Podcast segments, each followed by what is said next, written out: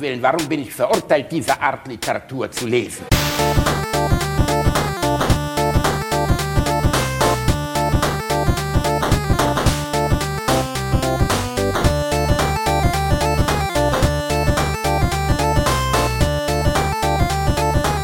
Ich lache niemals unter meinem Niveau. What is what, Doctor? Well, Tanner, there's some kind of growth back on the back of your neck. What? What do you mean a growth?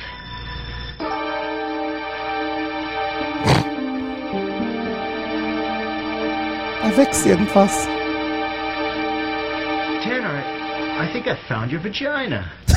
What? Your vagina's on the back of your neck. Ja, selbst bei Pornos gibt's B-Movies. The Vaginas at the Was back war, of was your war, neck. da, Das war, äh, das war was eine war das? Der, der Halsficker? Äh, äh, äh, nee, äh, äh, also eigentlich war das eher äh, so eine Anspielung, glaube ich, auf Giving Head. Nur andersrum.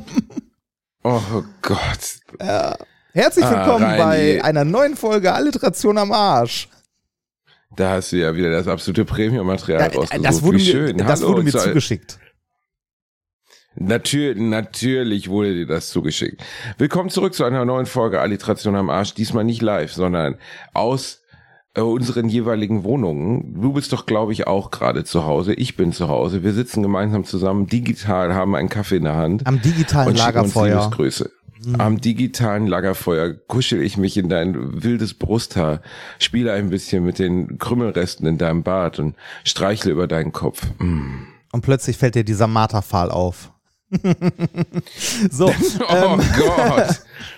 das wird eklig. Wie geht's dir? Wir haben uns Hallo, lange nicht ihr Lieben. gesprochen, dadurch, dass wir ja Ey, äh, die. Live-Folge Ich habe eine veröffentlicht haben. Ereignis, ich habe eine wirklich ereignisreiche Woche hinter mir. Äh, viel Schönes passiert. Ähm, und unter anderem habe ich mein Programm für RTL aufgezeichnet letzte Woche am Samstag. Duisburg, In ne? Duisburg im Theater am Marientor und meine Fresse ist das ein schönes Theater. Ah, da war ich noch nicht. Unfassbar. Da war ich Also wirklich so also mit roten Samtsitzen und, und Emporen und goldenem Vorhang und so. Also so richtig, wie man sich ein geiles Theater vorstellt. Und äh, ich hoffe mal und ich gehe davon aus, dass die Aufnahmen sehr schön geworden sein sind. Und äh, von den 1200 Menschen, die da waren, hatten auch 1198 richtig Spaß. Äh, äh, eine kurze Frage, weißt du, wann das ausgestrahlt wird? Ich glaube im November. Okay. Dann ist ja nicht mehr so lange hin. Äh, äh, du, du glaubst nicht, alle hatten Spaß? Wie kommst du Ich darauf? glaube, ich weiß, so, ich weiß sogar nicht, alle hatten Spaß, weil ich, ich hatte ein paar Gäste, die wollten, ich weiß nicht genau, wo sie hin wollten, vielleicht War- zum war Heiner da? Freiwilligkonzert oder war Heiner da Nee, und kam Heiner in der Pause da. zur Bühne und Heiner- fragte, was soll das? Ah, Einer war leider nicht, Heiner war leider nicht da. Er war nicht da. Ich, ich habe ihn eingeladen. Ich habe ihm ja letztes Mal, ich habe ihn noch mal, wir waren noch mal eine Pizza zusammen essen. Ich habe gesagt, Heiner, ey, Alliteration, du musst das verstehen. Das ist der Play, das ist Lifestyle. Verstehst du, Heiner? Was ist los mit dir? Und, aber Heiner wollte es nicht einsehen. Er, Er hat hat dann gesagt, seine Basti, ich komme nicht mehr zu deinen Shows. Er hat dann seine Schwester vorbeigeschickt, oder? Genau, er hat seine Schwester vorbeigeschickt, äh, die, die im Publikum saß, als ich mich über ähm, die Nazis in unserem heutigen Bundestag unterhalten oder geäußert habe, über die wir ja schon mal gesprochen haben. Dass Du wir meinst jetzt endlich wieder Faschos im Grünen, Bundestag. oder? Die grünen Ich Faschisten. meine die Grünen, die grünen Faschisten mit ihrer linksgrün versifften Dreckspolitik. Mama und Papa und Mama und Mama und Papa und Papa. Sowas wollen die uns bringen. Die wollen, dass wir alle nachher schwule Und- Väter haben. So und die es. sind schuld, dass der Sprit so teuer ist. Und das Gas. sind schuld, Damit ja, hat Putin weil- nichts weil zu die- tun. Genau, und zwar, weil die Kinder in der Ukraine oder auch in Amerika das Blut abgezapft haben, damit alle reich werden und die Reichen noch reicher werden und unendlich lange leben können. Aber weil man so lange hin und her fahren muss für das Adenochrom, natürlich mega ärgerlich, verbraucht das ja auch viel Benzin. Das ist alles, klingt alles ein bisschen absurd. Aber wenn man sich mit der Bubble auseinandersetzt, mit diesen Leuten, die mir dann geschrieben haben, ähm, dann glaubt man das auch irgendwann. Also ich, ich habe Post bekommen von jemandem, der sich sehr beschwert hat. Ähm, Grüße gehen raus an die liebe Anna. Ich habe mich sehr gefreut, dass du mein, mein Gast warst und äh, ich habe ihr dann angeboten, ihr Geld zurückzuzahlen. Ähm, Und sie von hat dem wirklich drauf Auftritt, ich bestanden. ganz ne? ehrlich. Das fand ich sehr Ja, ja, ja, witzig. sie hat dann drauf bestanden, genau. Ja, sie hat mir halt geschrieben im Deutschen Bundestag, ne, ich wäre ja, also, also äh, das äh, nicht die Partei, von der ich sprach, wären Faschisten, alle anderen wären Faschisten. Und dann habe ich so durch ihr Profil gescrollt und so Sachen gelesen, wie wenn die Ampel ausfällt, gilt rechts vor links. Oder auch äh, Impfen tötet und so. Und da Aber war mir klar, sie hat recht. Ja, und da, da wurde mir klar, ich habe das total falsch verstanden. Die ist ja gar nicht rechts, überhaupt nicht. Also nicht jeder einzelne Post auf ihrer Seite deutet darauf hin, dass sie absolut in der rechten Verschwörungsbubble ist. Das war eine total böse Unterstellung von mir. Ich habe aber trotzdem gesagt, hey, hör mal, ich gebe dir das Geld zurück, mein Hasenzahn, und ich spende nochmal das Zehnfache von dem, was ich dir zurücküberweise, an Flüchtlingshilfe vom Deutschen Roten Kreuz. Und ähm, das hat gut funktioniert. Sie hat sich wahnsinnig darüber aufgeregt und beschimpft mich jetzt auf ihrer Seite als Systemling. Und ich finde allein die Begriff, der, also, zu behaupten, man wäre nicht rechts und äh, wäre nicht irgendwie dann doch ein bisschen daneben und den Begriff Systemling zu verwenden, ist schon immer ein guter Hinweis. Und ähm, ich, also ich habe überhaupt kein Problem. Sie möchte mich jetzt verklagen und äh, Unterlassungserklärung erstellen für die Sachen, die ich ins Internet gestellt habe über sie. Problem war, sie hat sie öffentlich gepostet. Das, Das ist natürlich äh, total Facebook, doof. oder? Also, Es ist Facebook. Facebook. Sie hat ja, natürlich bei ist es Facebook, Facebook. über Was mich gepostet.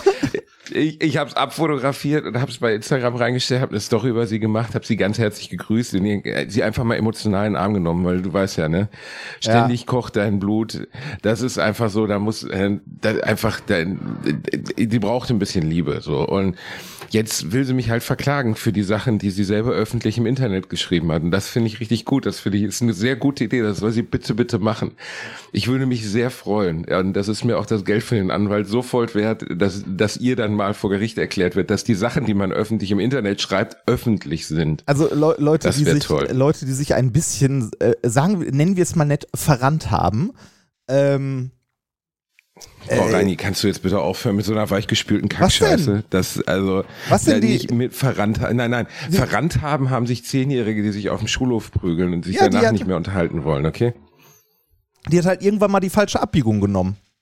Und als die zehn Leute Ja, darauf hingewiesen haben hat sie sich, ne? äh, genau, hat sie sich immer noch gedacht, ich äh, bieg weiter rechts ab, auch wenn ich mich im Kreis drehe, ist mir egal. Das, ähm, also ja, Ich, ich, finde also das Geile an solchen Leuten immer, dass sie glauben, weißt du, das ist das Geile, gegen den Staat ge- sein, gegen das Rechtssystem sein, am besten alles stürzen, weißt du, auf ihrer Seite stehen Sachen, die sie dann gelöscht hat natürlich, aber ich habe sie abfotografiert, dementsprechend Ah, sind sie im Internet, ja, im Internet ist ja nie alles weg, das Internet du? vergisst nichts. Und Äh, nichts, gar Ja, nichts. Wie zum Beispiel dieses Interview von dir von 20, ich weiß nicht, 2013 auf der Buchmesse?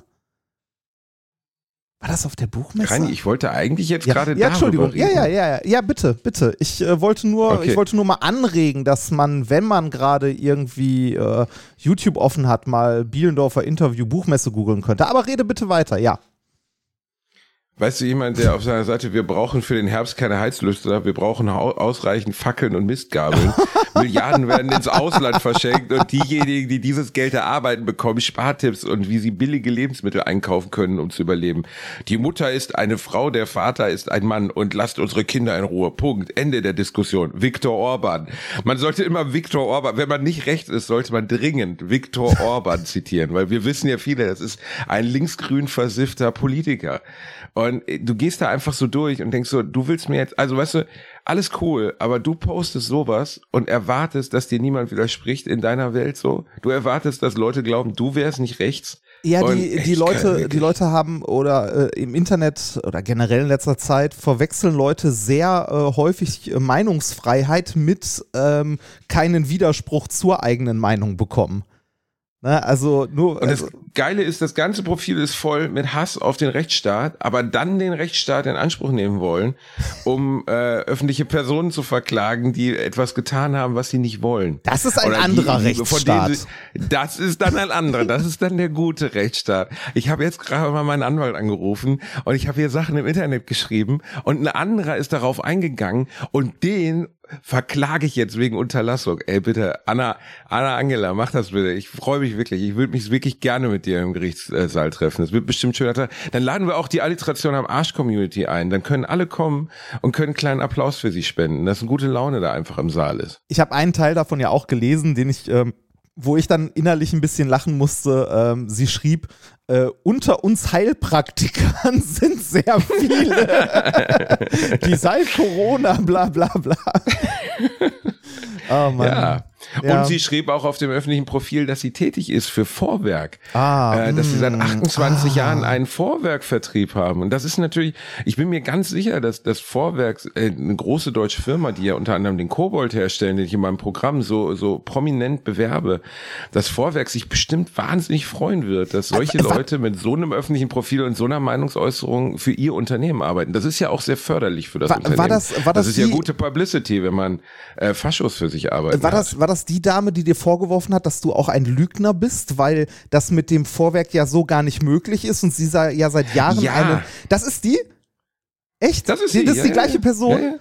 Das ist geil. Möchtest, das du ihr, möchtest du ihr die Doktorarbeit schicken? Die ist nämlich frei zugänglich, die kann man im Internet runterladen. Da das hat die Community drin. netterweise Ach, schon. das haben die schon die gemacht. Community oh, das ja. Das schon, ja, die Community ist ja immer an unserer Seite. Ja. Die sind ja wie eine warme Decke, die sich über unsere Schultern legt.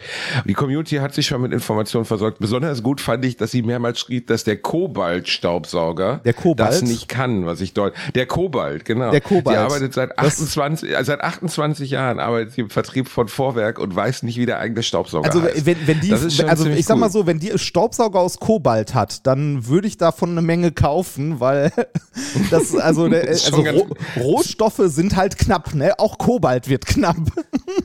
endlich, ich möchte endlich einen Staubsauger brumsen, der aus Kobalt besteht, Reini. Das wäre was schön. Ist, äh, ja. Das Schlimme, also man könnte jetzt sagen, so, ja, macht euch doch nicht über solche Leute lustig, bla bla bla. So, doch, also was anderes kann man nicht mehr machen. Also ich kann nichts anderes mehr tun als der Stelle, an der Stelle, als das sehen, verzweifeln und äh, halt am Ende drüber lachen, weil äh, diskutieren, also die, diese Leute sind so weit abgerutscht, ne? die sind so weit weg von irgendeiner Diskussionsgrundlage, dass man mit denen nicht mehr reden kann. Also die sind so weit in dieser Bubble drin. Ähm, ich, ich, also ich würde gerne irgendwie diese Leute erreichen, dass die selbst ähm, nachdenken, also die sagen immer selbst denken, aber dass sie wirklich mal selber nachdenken und sich das mal angucken. Ne? Sowas wie, äh, man muss mit Putin doch nur verhandeln. Ähm, der will doch gar keinen Krieg, bla bla bla. Das, das ist so. Ja, Reini, Reini, ja. Da, von so einer Art von Verblendetheit sprechen wir da schon gar nicht mehr. Ne? Also das, äh, das ist nochmal drei Stufen tiefer, was die junge Dame da praktiziert. Und äh, ähm, ich hör zu. Es gibt zwei Möglichkeiten, damit umzugehen. Und da kann man unterschiedlicher Meinung sein. Man kann das ignorieren und stehen lassen und einfach sie so, weißt du, im Schatten stehen lassen, wo sie hingehören. Oder man kann ihnen die Stirn bieten und da habe ich richtig Bock drauf. Ich habe überhaupt keinen Bock mehr. Also erstens, solche Leute in meinen Shows sitzen zu haben. Ich will ich, solche Menschen nicht in meinem mich, Saal haben. Wie die da ich hinkommen. Finde, das, das so, als ob wir, ja, ich, das so, als ob wir, ja, die haben mein Plakat angeguckt, haben gesagt, gutarischer Junge, ein gutarischer, schau mal, schau mal, er hat eine blonde Frisur. Da ist dein Bild drauf, da ich ist nichts, was. das, also, das, das, ist so, das ist so, als ob wir äh, bei methodisch inkorrekt äh, irgendwie äh, äh, weiß ich nicht, ähm, als ob Brazzo bei uns im Publikum sitzen würde. Weißt du, so, so oh, das ist ja interessant, was sie da erzählen. Also, äh, endliches Brazzo. Ja, Rani, ohne Scheiß, ich kann es dir wirklich nicht erklären, was solche Menschen in meinen Saal treibt. Aber das Interessante an dem Reflex ist ja, ich, sie hatte davor noch gepostet, eigentlich ganz geile Show, aber nicht so sehr meins. Und ja. dann, als ich am Ende dann über ihre Partei gesprochen habe, da war vorbei. dann war vorbei. Da war vorbei. Das ja. finde ich immer interessant, dass du Menschen erreichst, erreichst, erreichst, sie haben Spaß, alles ist gut. Und dann sagst du was, was gegen ihren Willen ist, was sie nicht mögen, beispielsweise, was ich letztens über Homöopathie gesagt habe.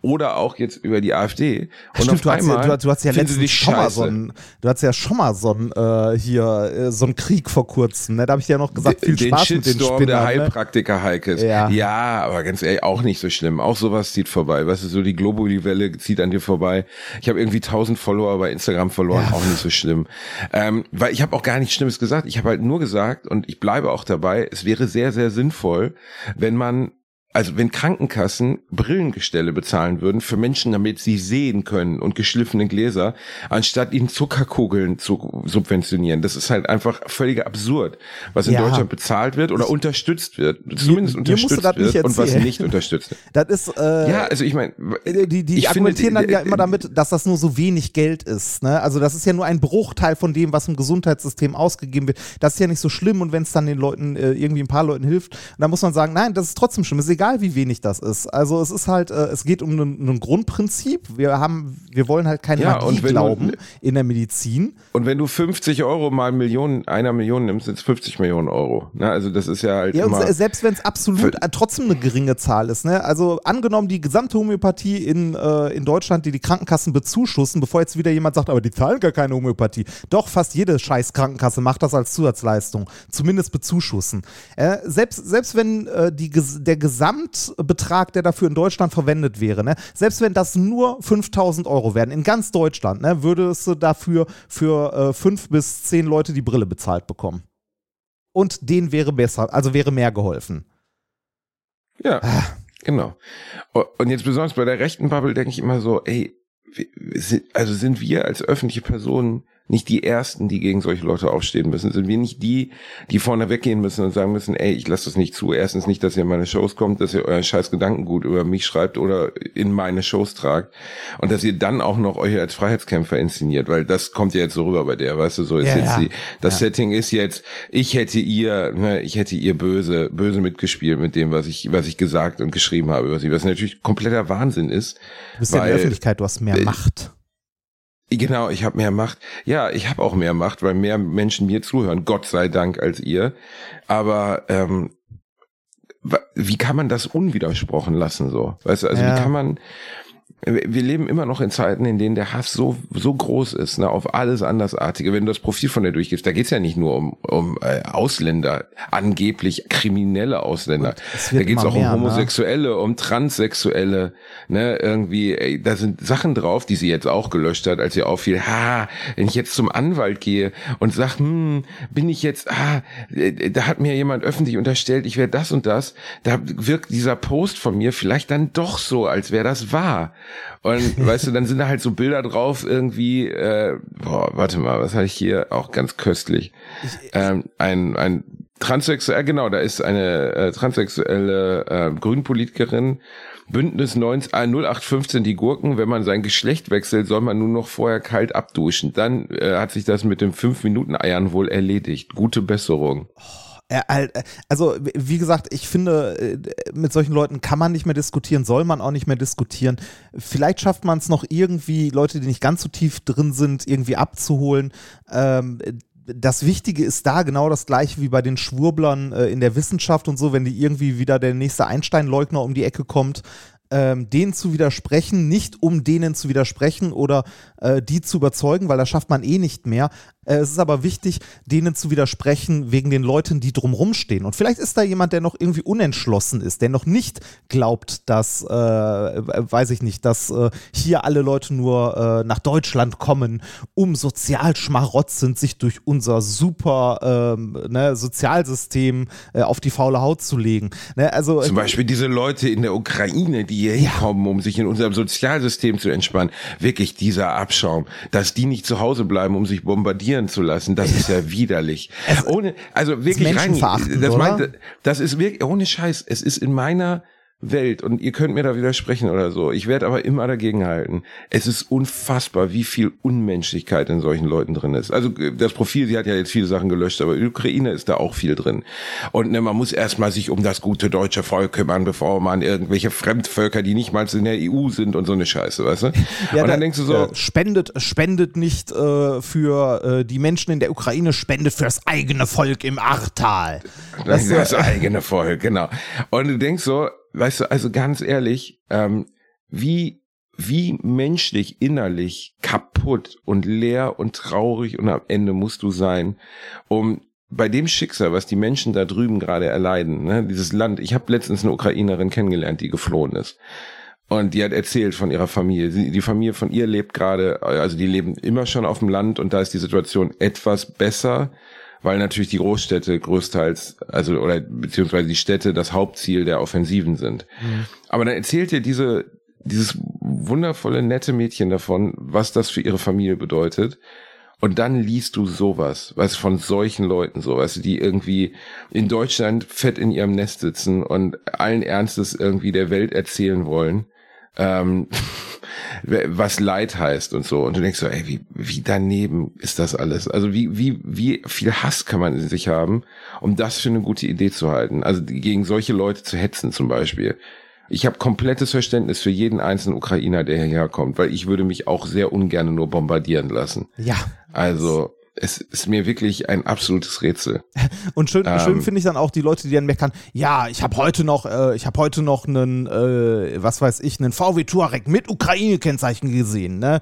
Von wegen Krieg und so, ne? Die, äh, die haben da, die, das sind die, ne, die, die haben so viel Geld und so, so, ja, ne, was glaubst du denn, wer sich als erstes aus dem, also das ist ja immer das bei, bei Flüchtlingen aus Kriegsgebieten, dass die Leute irgendwie, äh, also dass, dass solche Schmaldenker wie, wie diese Dame oder ähnliche, dass die halt anfangen mit so, ja, guck dir auch mal an, die haben ja alle Handys und äh, naja, die, die sind ja besser gekleidet als ich und so. Ja, ne? das ist so, Tommy so, Hilfiger Ja, so, äh, da, da fragt man sich so, was glaubst du denn, wer macht sich denn als erstes auf den Weg oder wer hat denn überhaupt die Möglichkeit zu fliehen aus einem Land, wenn Krieg ausbricht? Schon mal die Leute, die ein Auto haben zum Beispiel. Die Leute, die kein Auto haben, die werden es nicht schaffen zu fliehen. Ähm, und selbst wenn du, sagen wir mal, äh, in der Ukraine gelebt hast, ne, oder äh, in Deutschland oder wo auch immer, ne, wo gerade der Krieg dann ausbricht, wo du bist, selbst wenn du eine reiche, in Anführungszeichen reiche Person bist, ne, in dem Moment, wo du fliehst, hast du das, was du mit dir tragen kannst. Das ist das, was du noch hast. Ne, weil im Zweifelsfall ist das, äh, gibt's die Bank nicht mehr, bei der du dein Geld hattest. Ne, äh, es gibt dann genau. auch dein Haus nicht mehr, das du hattest. Es gibt auch eventuell nicht mehr, äh, was weiß ich, äh, das Boot, das du an deinem Ferienhaus hattest oder so. Das ist alles nicht mehr da. In dem Moment ist alles weg. Ich, also ich, ich, genau. ich frage mich, wie, wie, wie Leute äh, die kognitive Leistung nicht hinbekommen, das zu verstehen. Ne? Oder, äh, also ich meine, da sind ja auch so Vollidioten, die glauben, äh, wenn wir nur alle Grenzen zumachen würden, dann wäre jedes Problem in Deutschland gelöst. Das so, äh, die verstehen nicht, dass wir, äh, dass wir nicht in einer Welt leben, wo wir äh, als Land einzeln existieren können. Das ist in der Wirtschaft heutzutage alleine schon gar nicht mehr möglich. Selbst wenn man wollte. Ne? Also wir sind, äh, wir leben als Welt zusammen. Deshalb hat es ja so krasse Auswirkungen heute, wenn irgendwo auf der Welt Krieg ausbricht. Das ist nicht so, dass wir damit nichts zu tun haben. Also zu sagen, äh, irgendwo im Osten oder irgendwo äh, in Afrika ist Krieg und da schlachten sich irgendwelche, also schlachten irgendwelche Warlords die Bevölkerung ab, da haben wir nichts mit zu tun. Nein, das ist nicht so. Erstens haben wir menschlich damit was zu tun, weil es einfach verachtenswert ist, wenn man sagt, da gucke ich nicht hin, das ist weit weg, das interessiert mich nicht. Äh, und zweitens, ähm, in so einer vernetzten Welt, wie wir sie heute haben, also gerade in den letzten äh, 30 Jahren, wo das Internet die Welt noch näher zusammengerückt hat, da gibt es sowas nicht mehr dass man sagt, das ist weit weg, da habe ich noch nie von gehört. Das geht nicht. Und die Leute, am Ende wollen sie sich einigeln, weißt du, in ihrem Patriotismus, in ihrem schönen Heimatland und verstehen nicht, dass in einer, in der, in der Realität des Jahres 2022 es völlig, völliger Irrsinn ist, das zu tun. Das ist, wie du ja schon sagtest, ist, also wir sehen es ja an den Auswirkungen, die dieser Konflikt jetzt auf uns in Deutschland hat, energiepolitisch etc. Die Welt ist vernetzt. Ja. Und da können wir noch so oft sagen, ja, wir, wir hier, das, das darf doch da alles sich nicht auf uns auswirken. Unsere Handlungen hier wirken sich ja auch auf dort aus. Ja, natürlich. So ist die Welt halt nun mal. Ja, das ist keine Einbahnstraße so. Weißt du, wir profitieren teilweise ja, also wir haben beispielsweise jahrelang von dem, also wir, die deutsche Politik wusste ganz sicher, wie schwierig das Verhältnis zu, zu Russland ist, wie schwierig, also wie wenig vertrauensvoll der Umgang sein wird, etc. Und trotzdem haben wir uns energiepolitisch von denen abhängig gemacht. Ja. Bis zu dem Punkt, wo es nicht mehr ging. Und ähm, das also was mich immer am meisten schockt, fern von all dieser, dieser Diskussion, ist dieser Hass von Leuten, die, die in einem Land leben, in Sicherheit, in finanziellem Wohlstand, in dem niemand bombardiert wird, in dem niemand äh, verfolgt wird. Und du denkst so, wo kommt dieser Hass her? Was stimmt denn mit euch nicht? So, also, aber Du, wie du eben schon sagtest, man wird die nicht heilen können, man wird die nicht, man wird die nicht zurückholen können, sondern man kann maximal helfen, die Leute, die noch nicht ganz sicher sind, ob sie in diesen, in dieses Loch fallen wollen, das Loch aus Hass, Traurigkeit und einfach nur rechten Dreck, ähm, ob man die nicht irgendwie nochmal wieder auf den normalen Weg zurückkriegt. Ja. Werbung. Als kleiner, dicker Junge, der ich nun mal leider bin, habe ich mich in letzter Zeit häufiger mit dem Thema Krankenversicherung auseinandergesetzt. Genau genommen mit privaten Krankenversicherungen. Und wenn du wie ich überfordert bist von dem riesigen Angebot an Tarifen, das es da so gibt, dann check mal die kostenlose Clark-App aus. Das ist wirklich fantastisch, weil mit Clark hast du all deine Versicherungen im Überblick und kannst sie von überall aus digital managen. Das ist ein echt dicker Vorteil. Dank des praktischen Tarifvergleichs siehst du außerdem in Sekundenschnelle, welche die passende Krankenversicherung für dich und deinen individuellen Lifestyle ist. Und solltest du wirklich mal Fragen haben, helfen dir die Expertinnen von Clark immer persönlich weiter. Per Telefon, Videocall, Chat, E-Mail, Fax, die kommen theoretisch zu Hause vorbei, reiten auf einem Pferd vor, schmeißen dir eine Brieftaube ins Gesicht, das ist unglaublich. Okay, die letzten drei Gründe stimmen nicht, aber das ist wirklich wahr, sie sind immer erreichbar. Weiteres großes Plus, Clark gehört zu keiner Versicherungsgesellschaft, berät dich also immer unabhängig und in deinem Interesse. Also tausch das Wartezimmer gegen das Behandlungszimmer und lad dir die Clark-App runter. Mit dem Gutscheincode AAA34, AAA34 erhältst du außerdem bis zu 30 Euro Shoppingguthaben für Brands wie Apple, Zalando und Co. Die Teilnahmebedingungen und alle weiteren Infos findet ihr wie immer in den Show Notes. Werbung Ende.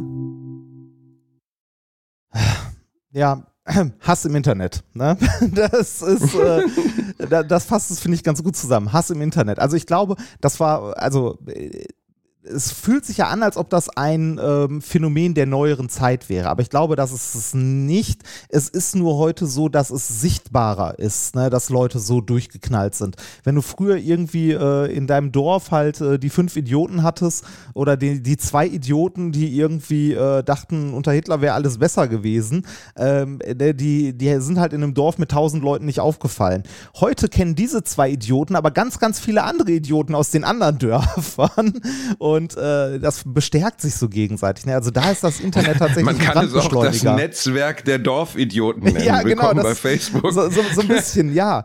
Ähm, ist halt traurig. Aber ähm, ich glaube, dass, äh, also es ist ein Problem, dem wir heute begegnen müssen, weil diese Leute organisiert sind und ähm, das immer mehr wird im Sinne von, dass sich das ausbreitet. Ne? Natürlich äh, hast du Leute, die verzweifelt sind, die in einer wirtschaftlichen Schieflage sind. Äh, ich glaube, dass äh, das gerade jetzt nicht der Winter, dass wir alle erfrieren, weil wir kein Gas haben, aber ich glaube, es wird eine, äh, eine wirtschaftlich harte Zeit werden für viele, viele Leute.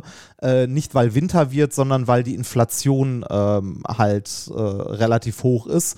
Äh, und dann steigende Energiepreise bewirken, dass halt am Ende noch ein bisschen weniger Geld in der Tasche ist. Und irgendwann wird es dann halt wirklich eng. Ne? Also ähm, ich habe gestern, was gestern oder vorgestern ein Wort gelesen äh, in einem Artikel, ähm, das nennt sich Wohlstandsverlust. Ich glaube, es wird ganz, ganz viele Leute hart treffen. Ähm, also die, die Energiekrise, wenn man sie mal so nennen möchte, ähm, und die steigende Inflation.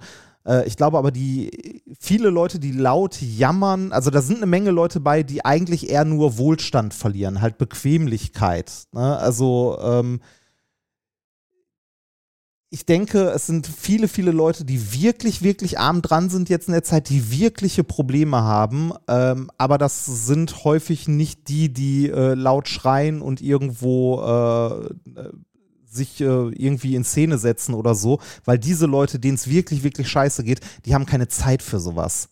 Die haben auch kein, keine Energie für sowas, die sind damit beschäftigt, irgendwie über die Runden zu kommen.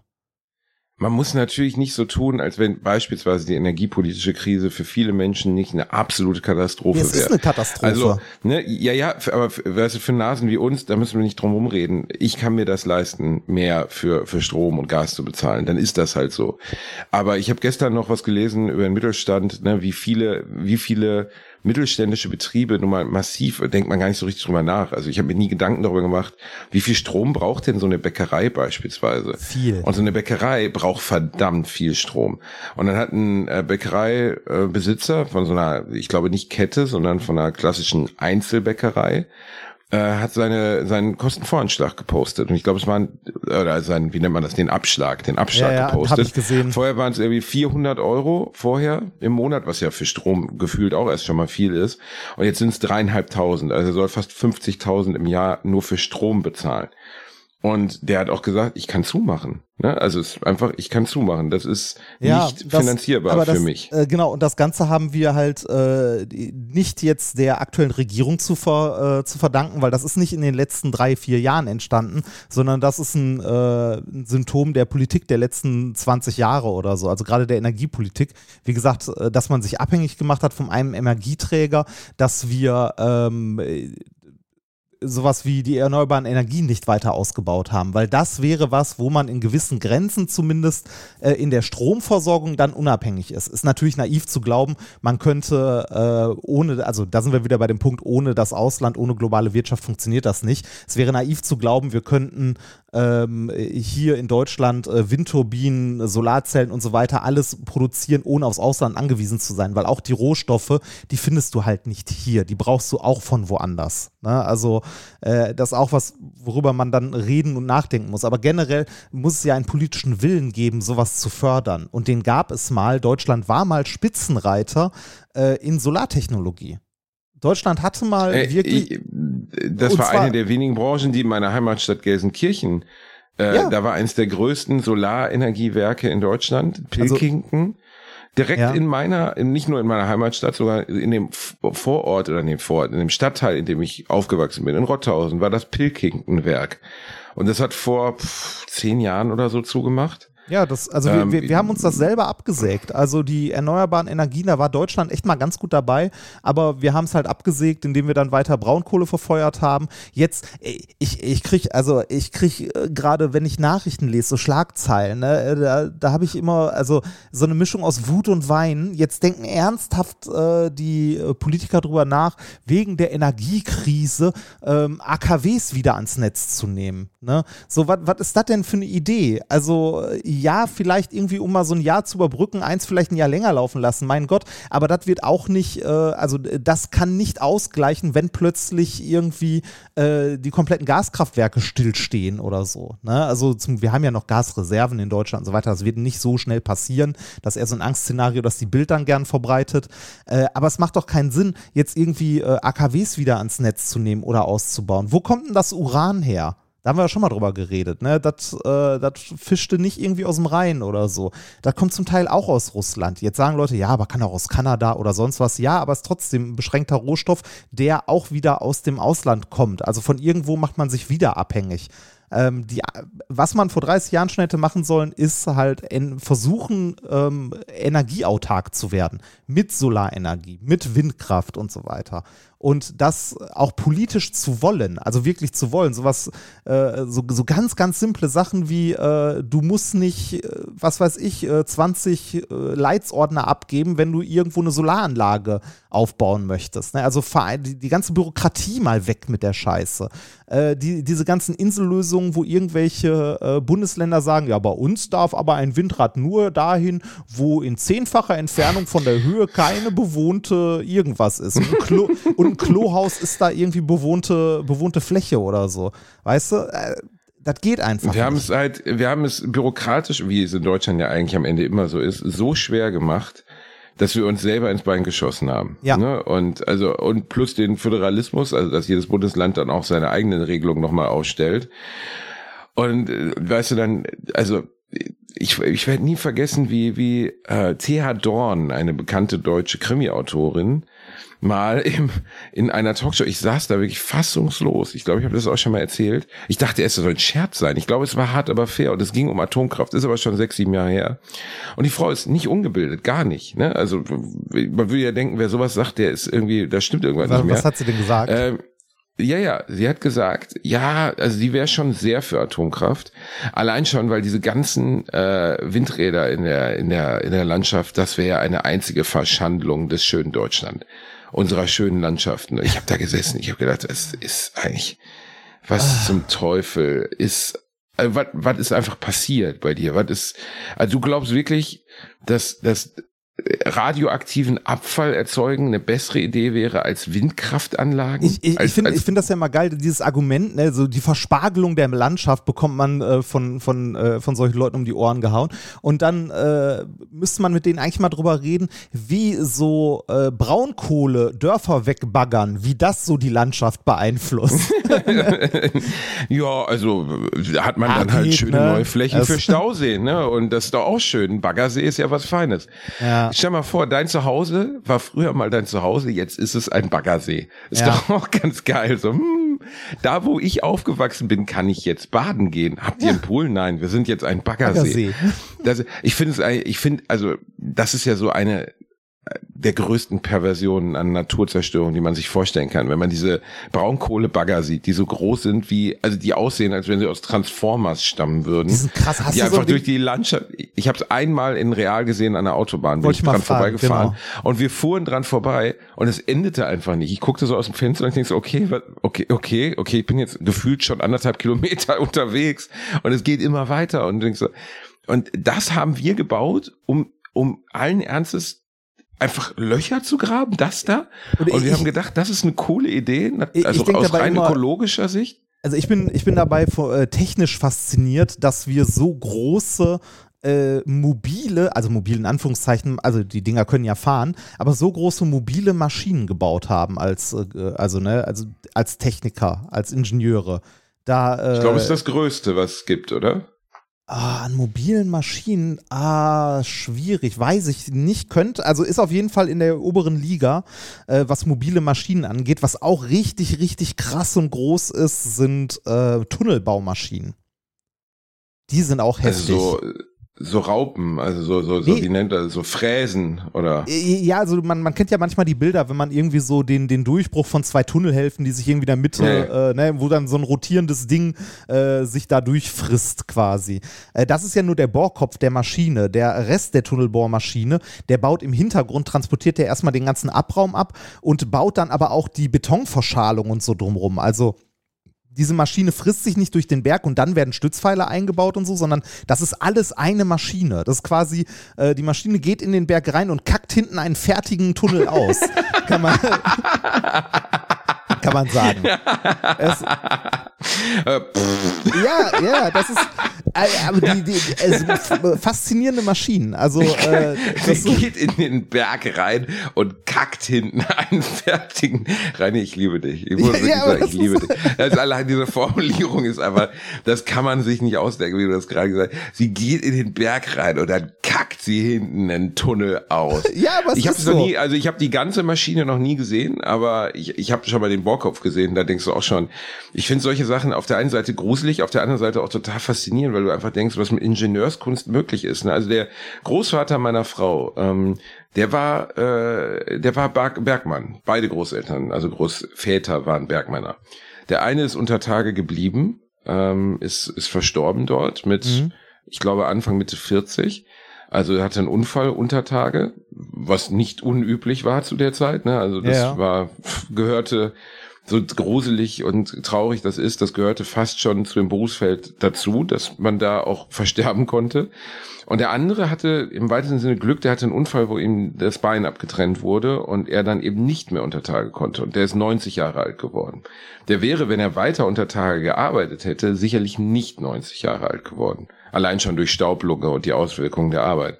Und wir haben mal so ein paar Bilder gesehen. Ich war natürlich auch im Bergbaumuseum wie alle anderen, wenn du aus dem Ruhrgebiet kommst, in Bochum. Und wenn du dann siehst, was der technologische Fortschritt, wie man den jetzt bewertet, steht außen vor. Ne? Also die Bergbauraupen jetzt für den Braunkohletagebau und so. Äh, alles irgendwie, irgendwie horrende Dinger. Aber äh, der hat halt auf Knien kriechend mit, mit einem Dampfhammer immerhin, also zumindest mit ein bisschen äh, Ja, mit- mit technologischer einem- mit einem Unterstützung Kohle abgebaut. Mit einem Presslufthammer, ja, ja. Genau, äh, mit, äh, aber äh, wenn, also warst du mal in so einem Bergwerk? Du, natürlich, du bist im Ruhrgebiet groß geworden, du warst mal in einem Bergwerk unten drin, oder? In so einem Kohleflöz? Äh, naja, nee. Also ich war, wie ich Echt sagte, nicht? im Berg, Bergmuseum, ne? Und Ah, äh, okay. da da kann man ja fake-mäßig in einen Köhleflöz runterfahren. Da fährst du irgendwie so 30 Meter in die Erde, da ist aber dann alles nachgestellt so. Ja. Und dann siehst du, wie es damals war, die Enge, die Hitze, die, die Luftfeuchtigkeit und denkst echt so krass. Also der, der Gedanke, dass Menschen unter diesen Bedingungen, und der, wir sprechen ja jetzt schon unter den Bedingungen der Industrialisierung, also 50er, 60er Jahre Ja. gearbeitet haben, 100 Jahre davor, wo man Kinder und Ziegen, äh Quatsch, Kinder und Pferde da reingeschickt hat unter anderem, da war es ja noch mal krasser, Ja, deutlich ja. krasser. Ne, also der, der technologische Fortschritt ist Segen und Fluch zugleich. Auf der einen Seite haben wir es, äh, nennen wir es mal aus arbeitsschutzrechtlichen Bedingungen erleichtert, indem wir alles automatisiert haben, riesige Maschinen gebaut haben. Also die Todesfälle, Unfälle etc. wurden viel weniger, aber wir haben natürlich unglaublichen Raubbau an der Natur begangen. Ja, ja, und ich frage mich auch bis heute, wie man, wie man bei Kohle immer gedacht hat, ja, das geht unendlich so weiter. Also ist doch komplett Ja, das- klar, dass das- ein Rohstoff, der Milliarden Jahre, oder Millionen Jahre, Millionen Jahre braucht, um nachzuwachsen, ähm, das kann doch keine gute Idee sein. Man, man, man hat ja nicht gedacht, dass das ohne Ende so weitergeht. Ne? Also es gibt, äh, äh, es gibt ein paar schöne Geschichten von Jules Verne. Da gibt es zum Beispiel eine, äh, wo er sich auch, also wo Jules Verne sich schon darüber Gedanken macht, äh, wenn die Kohle zu Neige geht, ne? wie was dann mit der Gesellschaft passiert und so. Ähm, äh, das ist ja generell so ein Problem mit fossilen Energieträgern. Ne? Die sind irgendwann weg. Äh, man kann es nur sehr gut ignorieren, wenn man irgendwie sagt so, ja, die sind in, äh, in 300 Jahren sind die weg. Dann äh, kann man das noch Sind ganz wir gut weg. alle tot? Ja, richtig. Und deshalb kann man das kognitiv ganz gut wegignorieren. Ne? Also musst du, dich, äh, musst du dich ja nicht zwingend jetzt drum kümmern. Ist ja noch Zeit. Ähm, äh, aber generell sind fossile Energieträger halt irgendwann mal weg. Deshalb ist es ja wichtig, regenerative Energien zu haben. Ähm, äh, nicht nur aus Klimaschutzgründen oder so, sondern auch generell, um irgendwie äh, für die Zukunft eine Lösung zu finden. Weil ja unsere Gesellschaft auch immer mehr Energie verbraucht. Es geht ja nicht nur um Heizen und so, sondern äh, alles, also alle technische Entwicklung verbraucht mehr Energie. Ähm, und äh, um dann nochmal drauf zurückzukommen, jetzt die hohen Energiepreise und so und äh, ähnliches, das äh, trifft natürlich leider wieder die Leute am härtesten, die am wenigsten dafür können. Ne? Also die, die ärmsten Menschen äh, sind von der Krise am härtesten betroffen. Ähm, das, äh, wir haben ja vorhin schon gesagt, so, wenn du ein entsprechendes Einkommen hast, dann ärgert dich das, dann hast du halt, wie gesagt, Wohlstandsverlust. Aber ein paar Leute, die trifft es halt wirklich hart. Und ähm, äh, hast, hast du das Entlastungspaket mitbekommen, jetzt das dritte, was beschlossen wurde? Von, äh, ich hatte leider nicht so viel Zeit. Also, Also, darüber, äh, ich ich, hab- habe ich es hab's nicht nur- ganz mitbekommen. Ich habe es nur in Teilen mitbekommen, aber da, da sind auch wieder Maßnahmen bei, die halt äh, sich im ersten Moment so ganz nett anhören. Irgendwie, ich glaube, äh, 18 Euro mehr Kindergeld oder so. Also nichts nix wirklich Nennenswertes. Äh, aber gerade bei äh, wirklich armen Familien, wenn du dir das anguckst, die, denen hilft das quasi gar nicht, weil sowas wie Erhöhung des Kindergelds wird dir halt auf den Regelsatz äh, Hartz IV angerechnet. Dann kriegst du halt weniger Hartz IV dafür. Weißt du, das so, äh, also es hilft überhaupt nicht. Also es ist nicht mal, es ja, plus, nicht mal. plus, plus man muss natürlich auch sagen, ich weiß, dass das immer ein Gieß, also äh, dass man nach dem Gießkannenprinzip vorgehen muss, etc. Aber Nee, das die muss man ja gerade nicht. soll ja, ja eben sollte man nicht, aber man geht nach dem vor und äh, Ja. dass man äh, hier, wie, äh, wie soll man sagen, dass man äh, für äh, dass, dass das Kindergeld so 18 Euro erhöht werden. Ne? Das ist der Ja. Plan, soweit ich es gelesen habe gestern. Und dann denkst du so, äh, äh, ich, vielleicht bitte korrigiert mich. Ähm, und ich weiß auch, dass man jetzt nicht sagen kann, wir erhöhen das Kindergeld um 2000 Euro im Monat. Das geht natürlich nicht, weil das ist volkswirtschaftlich einfach nicht stemmbar bei Millionen von, von Zahlfällen. Aber was sollen denn 18 Euro ändern? Also was, was, wen entlastet das denn bei was? Das ist eine Kinokarte und eine, eine, ein Popcorn. Klar, das ist Also- gut. Aber das hilft doch Menschen und Familien nicht wirklich weiter, oder? Ist, also äh, die, äh, sagen wir so, die, die, äh, ich denke mal, die Familien, die die 18 Euro bekommen, denen helfen sie nicht wirklich weiter und die Familien, denen es weiterhelfen würde, die bekommen sie nicht. Weil, wie gesagt, bei, bei den ärmsten Familien äh, wird halt alles, was an Einkommen irgendwie dazukommt, auf den Regelsatz äh, deiner Hartz-IV-Zahlungen ange, also angerechnet. Du bekommst äh, zwar mehr Kindergeld, aber weniger Hartz IV. Am Ende hast du genauso viel wie vorher.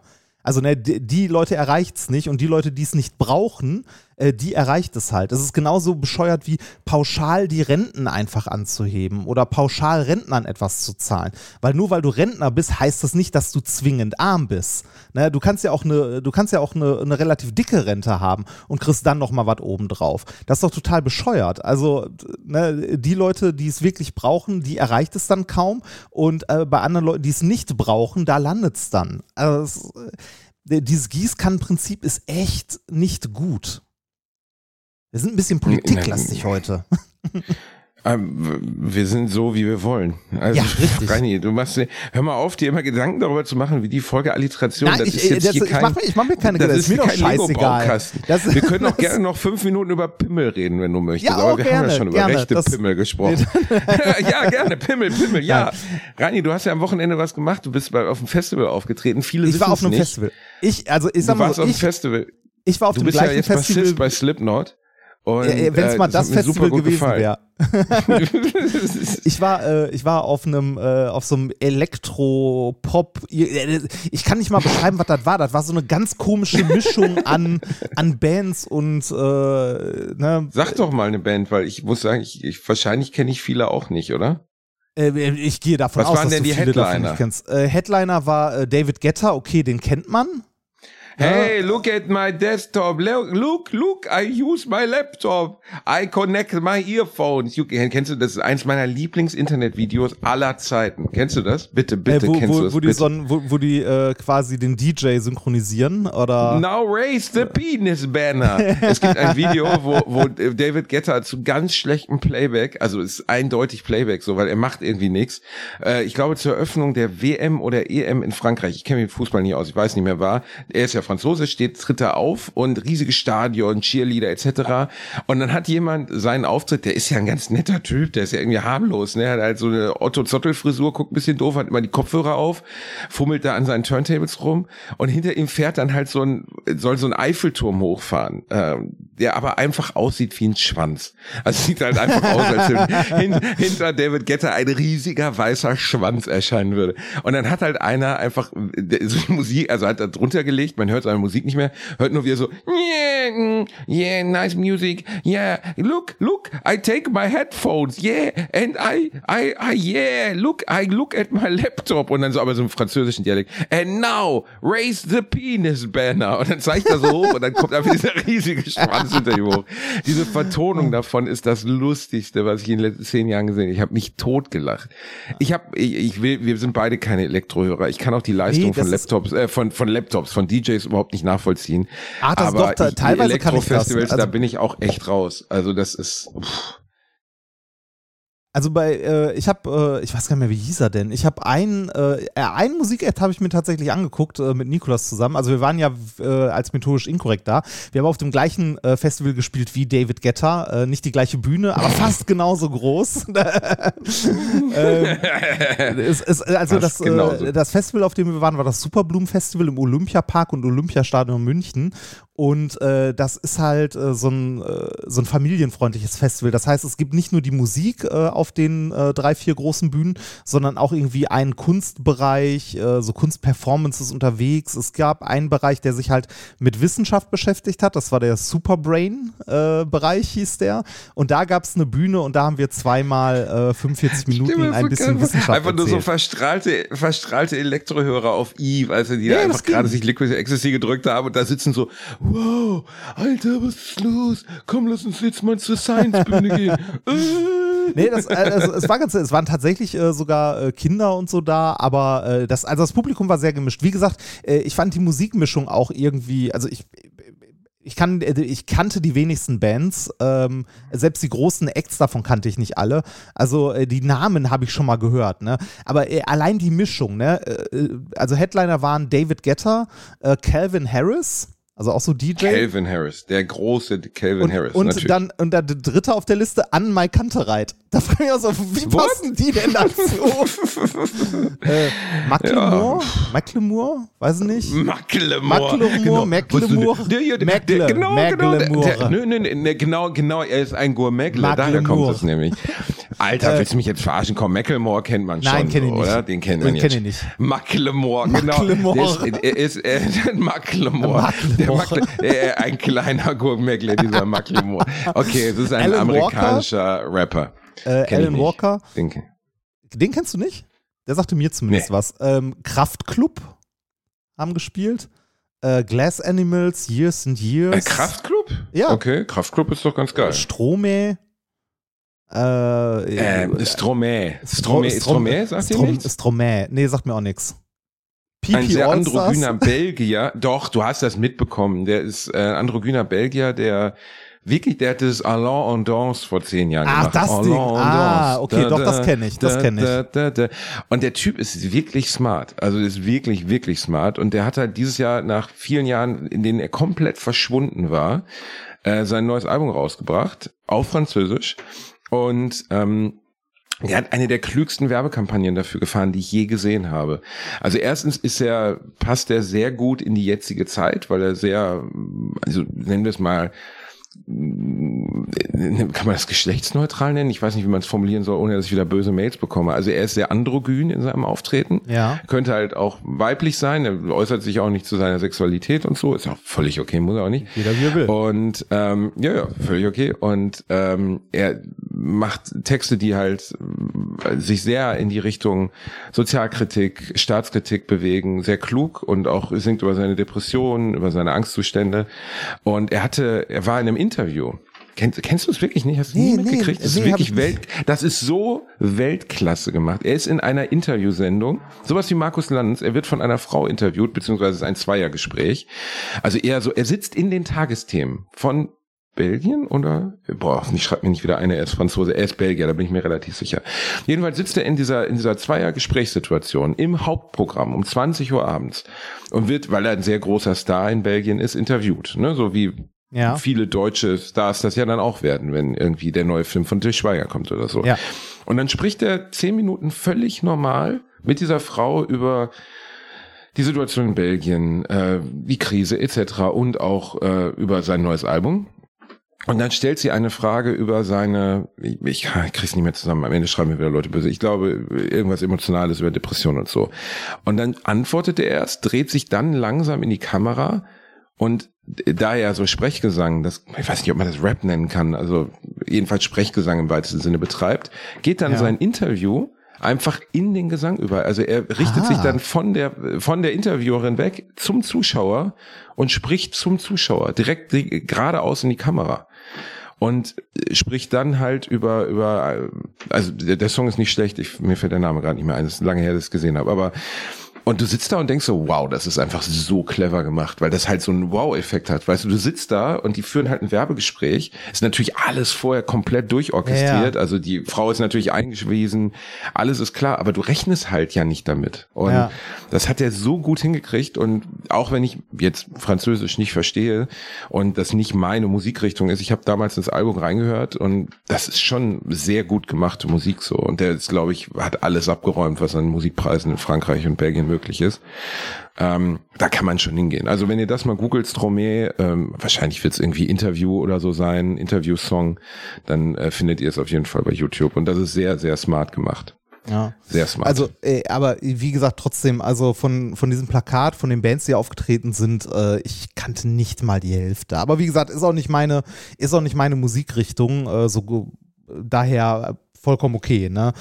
Ähm, wir durften dort auf jeden Fall auf dieser Science-Bühne irgendwie zweimal 45 Minuten ein bisschen äh, ja, Sachen abfackeln, Bier trinken. Zaubern. Gut ist, genau. Zaubern. Und äh, war, also hat, hat irgendwie Spaß gemacht. Also so diese Festivalsituation war auch witzig, weil ich da ähm, die ganze Zeit mit so einem Artist-Armbändchen rumgerannt bin, was sehr witzig war. Ähm, äh, natürlich wie bei jedem Festival so Sicherheitskontrollen, die ja auch immer eher so ein Witz sind. Ne? Also die meisten Sicherheitskontrollen, die ich so bei Festivals und so bisher erlebt habe, waren eher so wie dieser eine Typ, dieses legendäre, äh, dieses legendäre Video, wo links und rechts abstreichelt. ja, der, der, der war wahrscheinlich früher in seinem Ja. Leben irgendwie Pastor und hat noch so das Segen geben, irgendwie so, ne? So einmal so ein Kreuz machen und du kannst durchgehen in etwa. Äh, genau, also sehr ähnlich waren die Sicherheitskontrollen da auch. Wir hatten für unsere Show halt äh, so ein paar kleine Handexperimente dabei, weil wir halt nicht mit dem Auto aufs Gelände Mm, konnten. Kleine Handexperimente. Genau, kleine Reini. Hast du endlich mal vor 3000 Leuten masturbieren Hände. Nein. ähm, können? Zuckose hat angerufen, ja, genau. äh, nee, so, so kleinere Experimente, die halt irgendwie in den Rucksack packen kannst. Ähm, und äh, wir Wie haben, Zuckosa, ey, es wird immer besser. ja, ja, das, wir, wir, wir dachten halt so, äh, wenn wir nicht mit dem Auto aufs Gelände kommen, äh, dann können wir da halt keine großen Sachen hinkarren zur Bühne. Ne? Und haben dann nur Sachen eingepackt, die irgendwie in den Rucksack können. Und haben vorher halt äh, versucht zu klären, dass wir die Sachen halt auch mit aufs Gelände nehmen können. Ne? Weil äh, die, äh, also die Beschränkungen bei dem äh, Festival waren halt irgendwie keine Flüssigkeiten, keine Glasflaschen, das ist ja normal.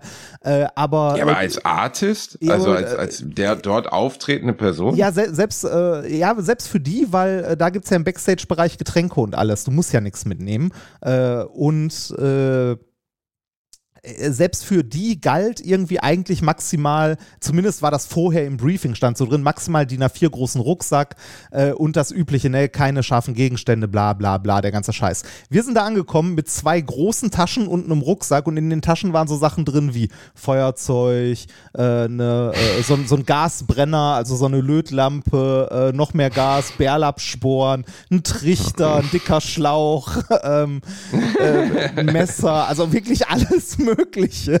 Wir gehen zu den Sicherheitskontrollen und sagen so, ja, ja, wir sind Artists, wir müssten da, ist für unsere Bühnenshow. Ja, mach mal die Ta Tasche, auf, Tasche auf. Er guckte so rein, guckte uns wieder an und meinte, ja, geht weiter. Wir hätten sonst was mitnehmen können. Das war, war eher so mittel. Also da, also manchmal, also es gibt ja so Situationen, auch am Flughafen. Ich finde Sicherheitskontrollen super nervig am Flughafen. Jedes Mal irgendwie Gürtel aus, äh, Portemonnaie, Laptop auspacken. Und gerade wenn du mit ein bisschen mehr Technik verreist, wird es sehr schnell nervig, wenn du irgendwie äh, deinen Laptop auspacken musst, dein Steam Deck daneben legen musst, dein Handy. Äh, ne? Das ist eine Kiste für Technik. Äh, aber ich ärgere mich auch immer, wenn Sicherheitskontrollen nicht ordentlich durchgeführt werden. Also we- we- wenn die halt so, wenn die halt so halbherzig oder so komplett für den Arsch sind, weil dann denke ich mir auch so, warum muss ich mir den Scheiß dann antun? Wenn es so beschissen gemacht wird, dann lasst es dort direkt ganz. Weil dann macht das auch keinen Unterschied Ja. mehr. Ähm, äh, ja, also ja, aber man muss es ja machen. Man muss es ja rein, also man macht es halt.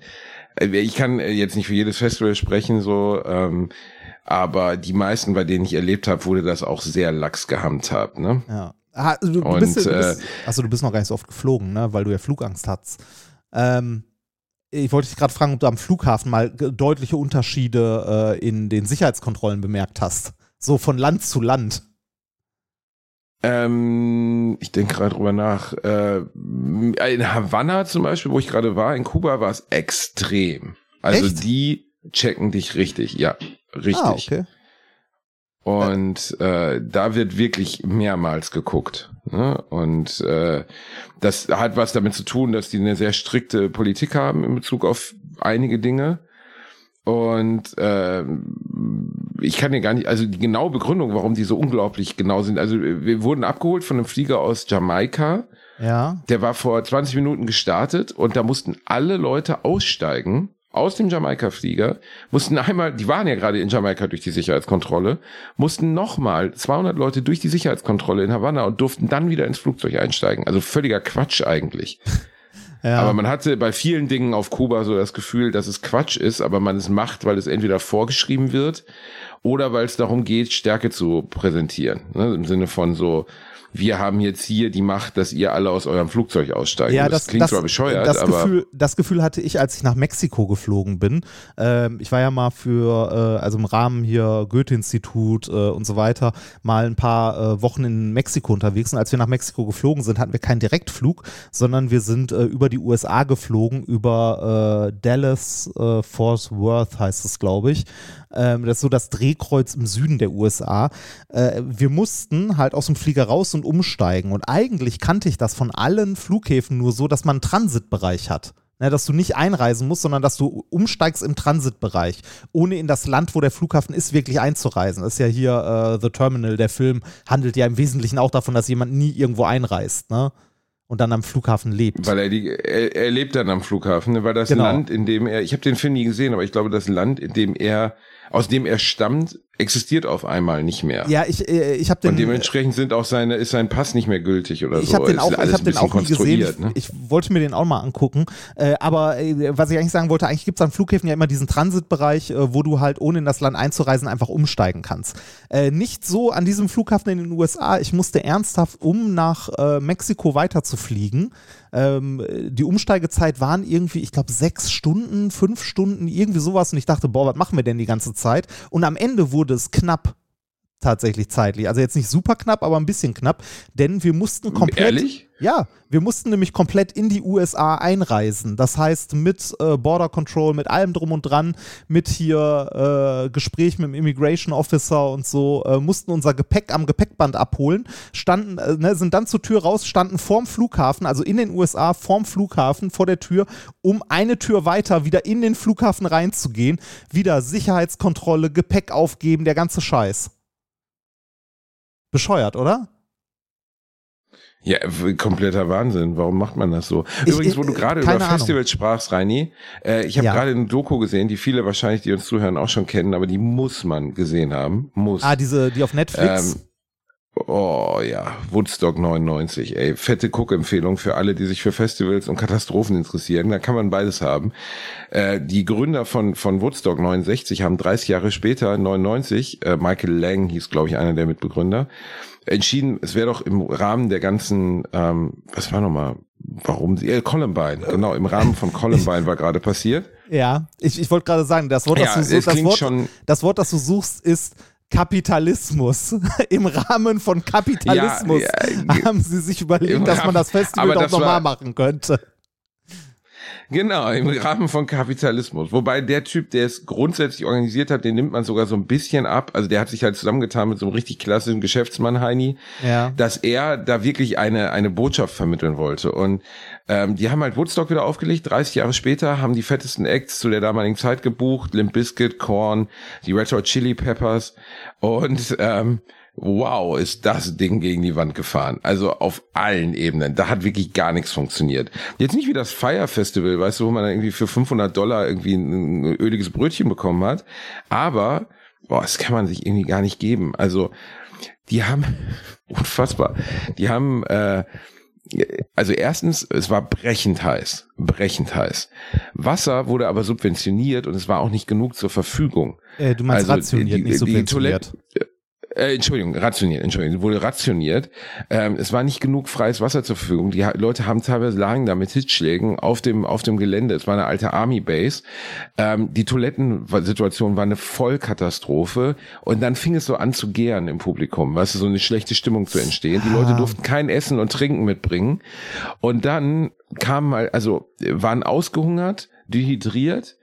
Und dann auf einmal wurden halt, weil die Firma, also zwei massive Fehler haben sie gemacht. Erstens, sie haben auf Peace eine Peace Troop, glaube ich, gesetzt, wollten so, so ein Hippie-Vibe verbreiten, aber das unter den Korn- und Slipknot-Besuchern. Ah, hm. Ähm, und ja, eine gute Idee. Und ähm, wollten, haben halt dementsprechend keine professionelle Security eingestellt, sondern einfach irgendwelche Studenten, die sich halt mit abgeschossen haben.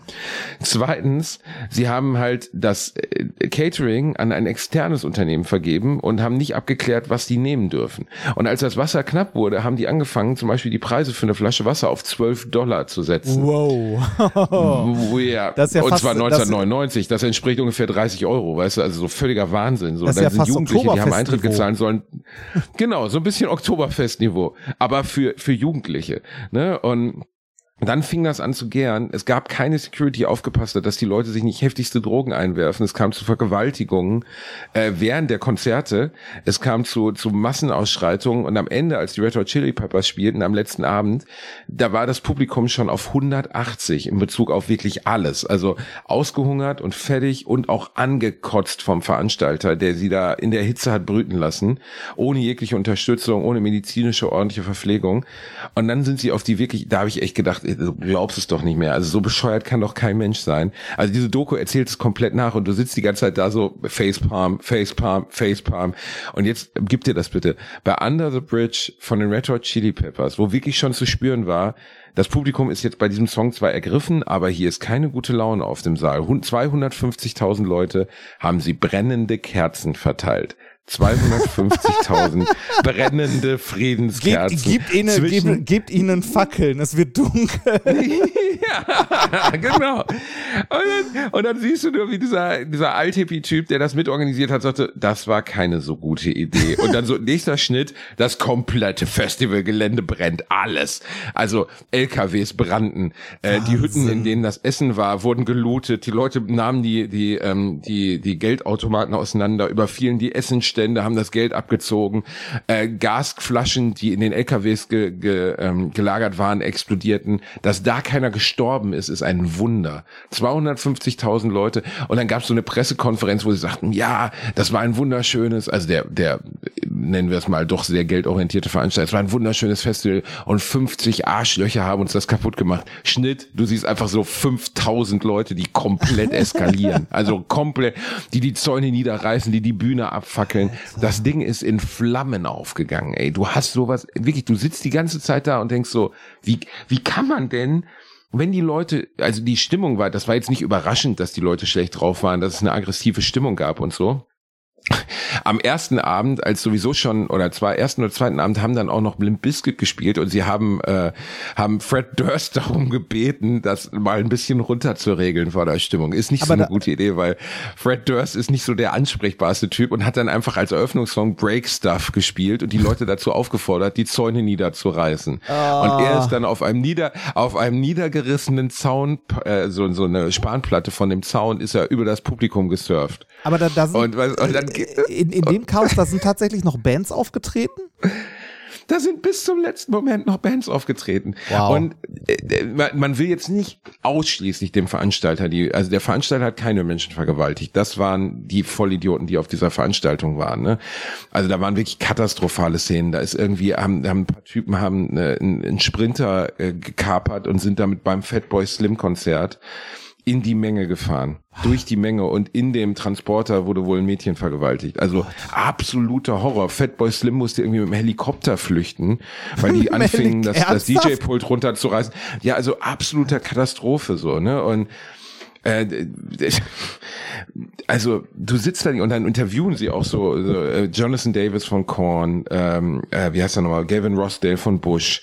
Und Jonathan Davis sagt so, der ja zwar ein bisschen freaky aussieht so als Typ, aber der ist, glaube ich, einfach ein relativ kluger Kopf so. Und der sagte dann auch so, wir sind Musiker, wir können natürlich eine Menge steuern, aber am Ende ist der Veranstalter dafür verantwortlich, dass alle in Sicherheit geil feiern können. Und der ist verantwortlich, dass die Leute nicht die krassesten Drogen ohne jegliche Kontrolle bekommen. Und der ist verantwortlich dafür, dass Frauen sich nicht bedroht fühlen. Das kann ich vorne auf der Bühne vor 100.000 Menschen nicht klären. Äh, Ich kann, ich kann ermuntern, ich kann sagen, ey, bitte hört mal auf da hinten, hört mal auf da vorne und dann so Schnitt zu Fred Durst. Break this motherfucking festival down und dann so einfach nur alles, alles Also kaputt. äh, äh, Und das, das Schnitt- hätte, das hätte vielleicht so, auch nicht sein müssen. Also äh, Nein, natürlich nicht. Aber also ich möchte Herrn Durst jetzt nicht zu nahe treten. Ich habe die auch mal live gesehen. Ich war in den 90ern zwar kein Limp Bizkit Fan, aber die waren natürlich riesig zu der Zeit. Ne? Ja. 98, 99, 2000 war die Zeit von Limp Bizkit. Und es war halt einfach bekannt, dass Fred Durst ein Pimmel ist. Also es war einfach immer, das ist kein Typ, den du ansprichst und sagst, Hammer Fred hier, wir, wir müssen das mal runterregeln. So, Den, äh, Gavin Rossdale, der durchaus nicht so blöd ist und äh, der hat die Vibes empfangen und ist nach Korn aufgetreten und hat versucht, das Publikum runterzubringen. Ja. Und zu sagen, ey, ne, wir machen jetzt mal, ich spiele mal einen Akustiksong und wir kommen mal alle runter, weil das war der erste Abend der Veranstaltung, als Korn und und Limp Bizkit und äh, und äh, Gavin Rossdale, also Bush aufgetreten sind und da war schon die Stimmung auf 180. Und ähm, die wollten halt dieses Hippietum der der, zwei, der 69er Woodstock ins Jahr 99 übertragen, haben aber vielleicht- vergessen, dass sie, dass sie ganz kurz, dass sie, dass sie äh, eben nicht die 69er Hippies haben, weil die gibt es nicht mehr. Es gibt nur die 99er Kids, die wenn man ehrlich ist, natürlich wirtschaftlich verwöhnt sind, die in Sicherheit aufgewachsen sind und die Bock haben auf Gegenkultur. Und hat aber so getan, als wären das die gleichen Leute, die damals irgendwie mit LSD auf der Wiese gesessen haben, sich Joe Cocker angehört haben. Sind sie aber halt nicht gewesen, so. Ja, da hat man definitiv einen Fehler gemacht. Aber ich äh, denke mir bei so, äh, bei so Festivals äh, auch häufig, ähm, äh, vielleicht ist irgendwann auch einfach zu groß. Also vielleicht ist es irgendwann einfach zu groß, als dass das noch irgendwie ordentlich händelbar ist. Ne? Also jetzt beim, äh, beim Superbloom waren, glaube ich, so 30, 40.000. Der Veranstalter hat sich jetzt nicht mit Ruhm bekleckert. Also ne, da, äh, wie gesagt, die Sicherheitskontrollen hätten meiner Meinung nach hier und da ein bisschen besser sein können. Äh, die Trinkwasserversorgung war okay. Also es gab äh, halt kostenloses Wasser, aber soweit ich das gesehen habe, nur an zwei Punkten. Äh, und wenn gerade irgendwie äh, die Pause zwischen zwei Headliner Headlinern oder so war, dann äh, war da halt auch riesiges Gedränge und so. Und das hätte man besser machen können. Ähm, die Preise waren äh, jenseits von Gut und Böse äh, für, fürs Essen halt äh, und auch die Versorgung an äh, Essensständen war nicht ausreichend. Also ich habe da eine, eine Dönerbude quasi auf dem Gelände gesehen, da war eine Schlange, da hättest du eine halbe Stunde gestanden, mindestens. Ne? Und dann äh, kostete irgendwie äh, eine Bratwurst kostete, glaube ich, 5,50 Euro was ich schon äh, teuer finde. Und äh, der, ähm, ich, also wir haben dort einmal äh, drei Bier gekauft, als wir uns halt äh, eine Sache angeguckt haben. Und äh, also sonst haben wir halt irgendwie alkoholfreie Getränke halt äh, im Backstage-Bereich bekommen. Wir haben uns einmal drei Bier geholt und waren dafür äh, 6 Euro Pfand los für die drei Becher, was ja auch okay ist. Ne? 2 Euro Pfand ist zwar schon heftig, aber du willst ja auch, dass die Leute die Dinger zurückbringen. Äh, aber wir haben inklusive Pfand haben wir für die drei Bier, ich glaube, 26 Euro bezahlt oder 27 Ja, Euro, das irgendwas so geht gar dazwischen. nicht. Und, da denkst, und das waren jetzt nicht, äh, das war keine Maß, das waren irgendwie 04er oder so. Also, äh, Ja, da- ganz ehrlich, äh, das, Das äh, hör zu, ne? das ist nichts Also- andere, das ist nichts anderes als Wucher, Reinhard. Ja, da, das- wird also, sich, äh, da das- wird sich bereichert am also, Publikum. das- so. das war du verbietest den Leuten. Getränke mitzunehmen und nimmst dann sechs, sieben, acht Euro für ein Bier. Das Ja, geht du, halt kannst, nicht. du kannst So, halt, das äh. Wasser hast du halt kostenlos bekommen, ne, wenn es dir nur um was zu trinken geht. Ah, auch, Aber- auch eine aber- schöne, eine schöne Sache bei Woodstock war übrigens, dass die frei, es gab wohl zwei freie Sprinkwasser, Trinkwasserbrunnen für 250.000 Menschen. Und dann hat irgendjemand gesehen, dass die Abwässer, die aus diesen Elektro-Dixie-Klos gingen, in die Trinkwasserleitungen Nein. reingeführt wurden. Doch. Und äh, da hatte irgendjemand nicht aufgepasst und die Leute haben einfach ihre eigene Scheiße getrunken. Ah. Und als das dann rauskam und äh, die ersten anfingen irgendwie das Festivalgelände voll zu kotzen, nachvollziehbarerweise, ähm, da geriet die Stimmung dann noch ein bisschen mehr außer Kontrolle. Ja. Also das ist wirklich, Woodstock 99 muss man sich angesehen haben. Das ist wirklich für jeden, der sich dafür interessiert, wie so eine Lawine klein losgeht und dann zu so einem riesigen Scheißeballen wird, ist das absolute Premium-Material. Vielleicht schmeiße ich das gleich doch nochmal an. Dann gucke ich mir das auch an. Äh, was ich aber eigentlich sagen wollte zu diesen Festivals, also vielleicht ist einfach manchmal einfach zu groß. Also jetzt das, das Superbloom, da ist halt vieles nicht ideal gewesen, meiner Meinung nach, aber äh, für die Größe und dafür, dass das das erste Mal stattgefunden hat an dem Ort und so, war das schon okay organisiert und ganz okay gemacht. Äh, aber so äh, solche Geschichten von irgendwie Festivals, die komplett aus dem Ruder laufen, hört man ja auch häufiger. Vielleicht ist irgendwie äh, so, weiß nicht, vielleicht ist bei 20, 30.000 Leuten auch einfach irgendwann mal gut. Also so Grenze, das reicht für ein Festival. Oder meinetwegen auch 50.000 oder so. Aber so diese Massenveranstaltungen mit irgendwie 100.000 Leuten, äh, das, das geht doch nicht gut. Also ne, da wird am Ende jemand verletzt. Da hat am Ende jemand ein VIP-Ticket gekauft, sitzt ganz hinten, sieht nichts von der Bühne vorne und ärgert sich dann, dass er bei Helene Fischer war. Also so Großveranstaltungen sind doch immer schwierig. Ja, äh, natürlich sind die immer schwierig, weil du immer wieder, ähm, weil du, äh, äh, du kriegst ja nur über die Masse die Kohle. Ne? Deswegen Ja, werden die Dinger ja, so ja, riesig aufgeblasen. Aber das, deshalb, deshalb habe ich das gerade ja auch äh, so halb ironisch gesagt. Bei zum Beispiel diesem Megakonzert von Helene Fischer war das ja komplett unnötig, oder? Also, die Größe. äh, ja, genau. Das, das war. Äh, Ja, wie, wie, aber wie- sag, sag mal so, einmal vor 100.000 Ja, ja, ja. auftreten oder zehnmal vor 10.000. Ja, Bam. Ne? äh, Also, ja, natürlich, natürlich. Also ähm, äh, natürlich, äh, aus monetärer Sicht keine Frage. Aber dass das ein scheiß Erlebnis wird, das ist doch vorher schon klar, oder? ja gut, Eine Veranstaltung für 100 das ist ja nicht oder dein. Für, ja. Also Ah. das, das ist ja, also äh, das muss man, also ich nehme Helene Fischer jetzt nicht gerne in Schutz, aber Ja, ich- ich- meine auch nicht Helene worden, Fischer, ich meine die zu kaufen, ne? Veranstalter. Ich meine, die Veranstalter Ja gut, dort. aber ja, na gut, aber Helene Fischer arbeitet mit dem Veranstalter zusammen und die werden ihr schon gesagt haben, wie groß die Kapazität ihres Konzerts ist. Aber das wird ja auch immer ausgerechnet. Die sagen, ey Helene, wir haben hier keine Ahnung, wir wissen, wir haben Vorverkaufsdruck bis zum geht nicht mehr und ey, wir können hunderttausende Halle füllen und dann sagt die halt, ja, machen wir oder machen wir nicht zusammen mit ihrem Management. Ja, aber, aber es gibt ja selbst, keine aber- 100.000 Halle. Das war jetzt auch kein klassischer Stadionrock oder so, sondern die haben da ja wirklich ein Gelände aufgebaut, wo irgendwie Leute, was weiß ich, drei Kilometer von der Bühne entfernt waren, äh, im Regen standen und dann diese, diese unsägliche Geschichte noch, dass du so VIP-Tickets verkaufst. Ey, ich meine, ne, Ja, aber das machen sie ja alle. Ja, also das ist, ja, das- das kann ist auch kein Vor- das ist auch kein Vorwurf an Helene Fischer oder so. Äh, Das ist ja, auch kein Vorwurf an Helene Fischer, sondern eher an die. Branche. Diese VIP-Tickets und so, das ist, äh, das ist teilweise so bescheuert, ähm, äh, also so abwegig. Ey, äh, 800 Euro dafür, dass du irgendwie ein T-Shirt bekommst und vorher zwei Cola und dass du, im, also der Geile ist, bei den meisten VIP-Tickets ist ja noch nicht mal mehr enthalten, dass du die Stars treffen darfst, so. Aber es gab ja teilweise auch bei Comedians, habe ich das auch schon mitgekriegt, Meet-and-Greet-Pakete für 500 Euro. Ja, In einer, also das kann ich jedem, der jetzt hier gerade zuhört, garantieren, es wird niemals ein bezahltes Meet-and-Greet-Paket von mir geben. Wenn ihr mich treffen wollt, kommt zu meiner Show und wenn Corona vorbei ist, komme ich auch wieder raus und wir sagen Hallo und Kuckuck und ihr müsst nichts bezahlen dafür. Ich finde das so ekelhaft. Ich möchte nicht, dass Geld dafür bezahlt werden muss, dass man mich trifft.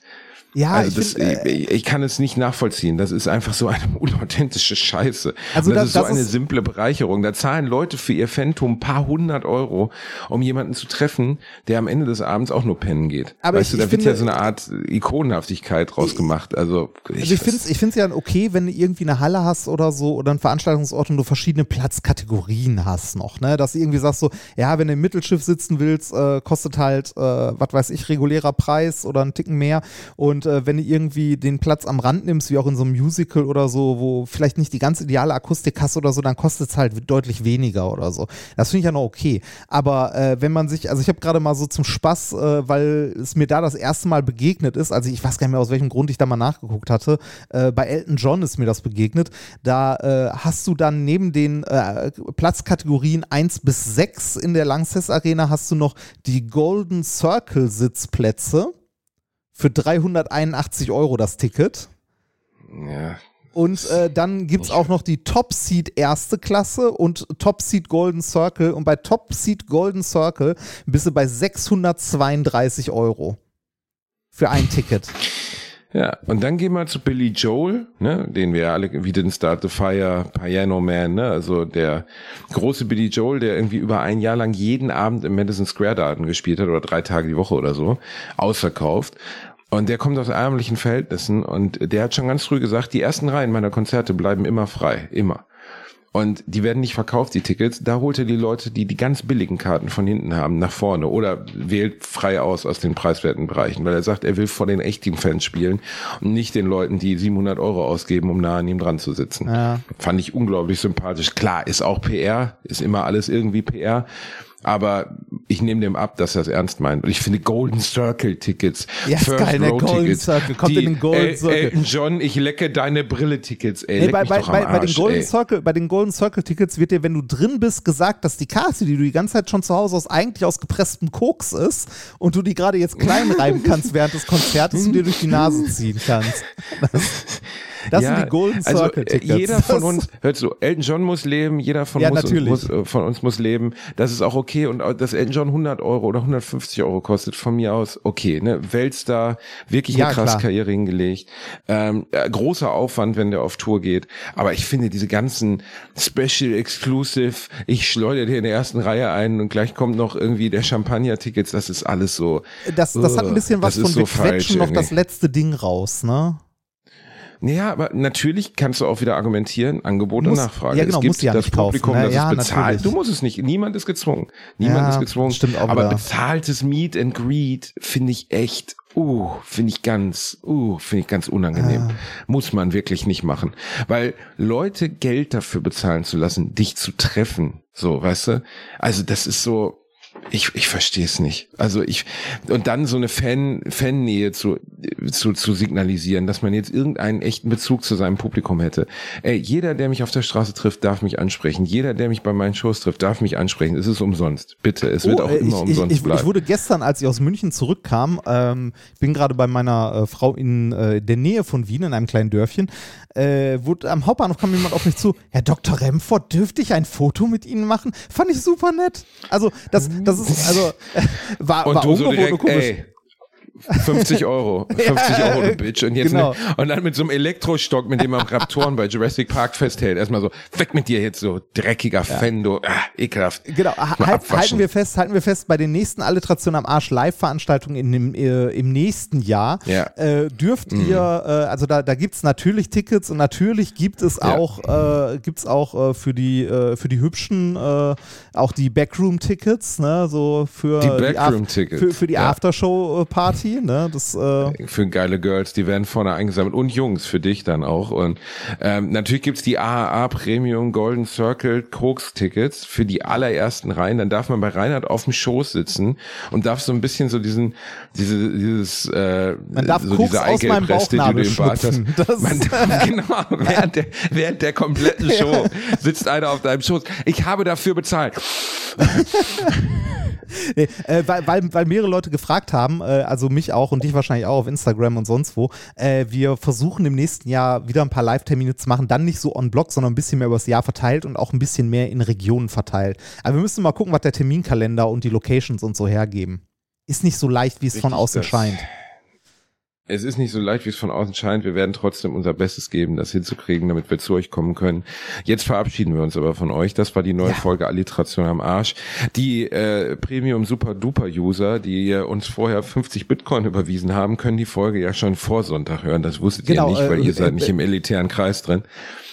Genau, auf unserem, auf unserem Steady und Patreon-Feed, da läuft natürlich alles werbefrei und äh, da äh, erzählen wir auch unsere intimsten Geheimnisse.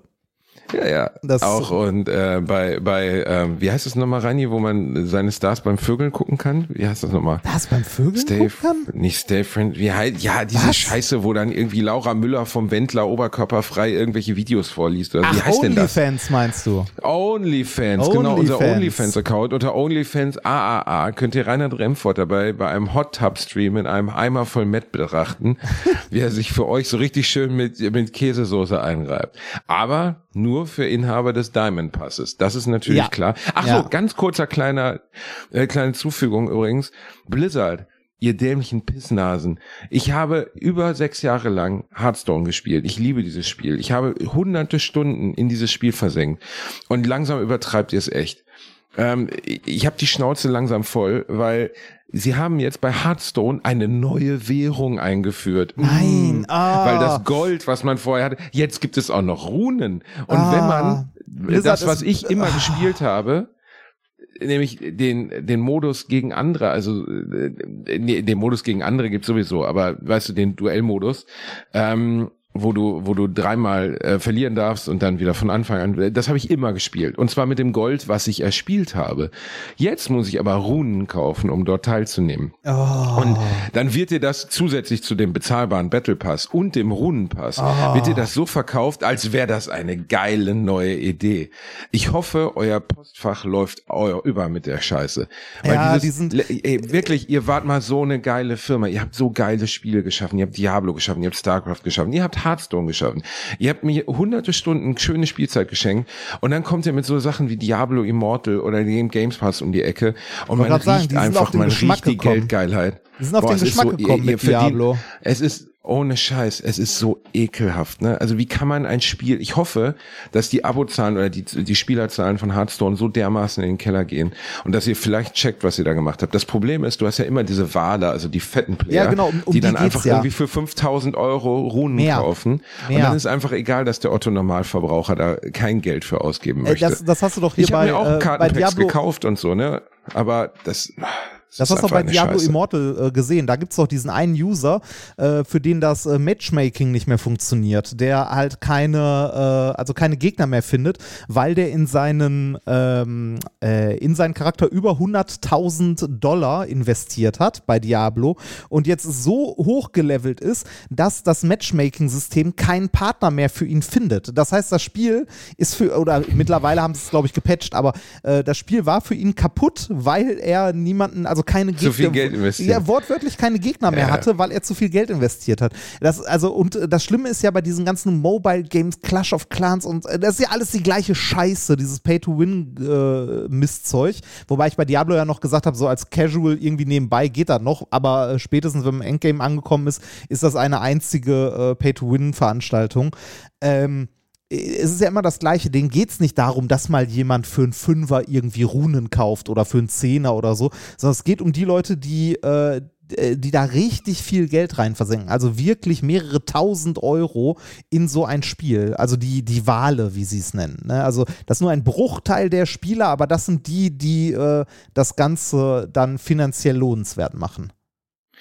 Ihr Lieben, vielen Dank, dass ihr bei der heutigen Folge Alliteration am Arsch dabei war. Ihr kleinen Wale der Alliteration am Arsch Community. Schreibt uns gerne in unser Forum. Unterstützt uns theoretisch. Ich habe äh, für die Flüchtlingshilfe des Deutschen Roten Kreuzes geschenkt. Man kann aber auch zum Beispiel den Gerichtshof bei Twitter spenden. Der unterstützt auch Flüchtlinge aus der Ukraine.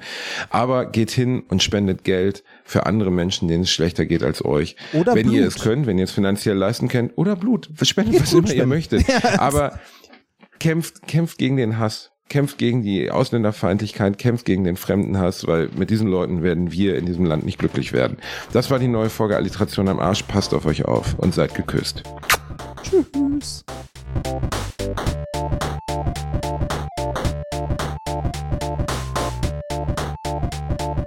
Ich habe gelacht, aber unter meinem Niveau.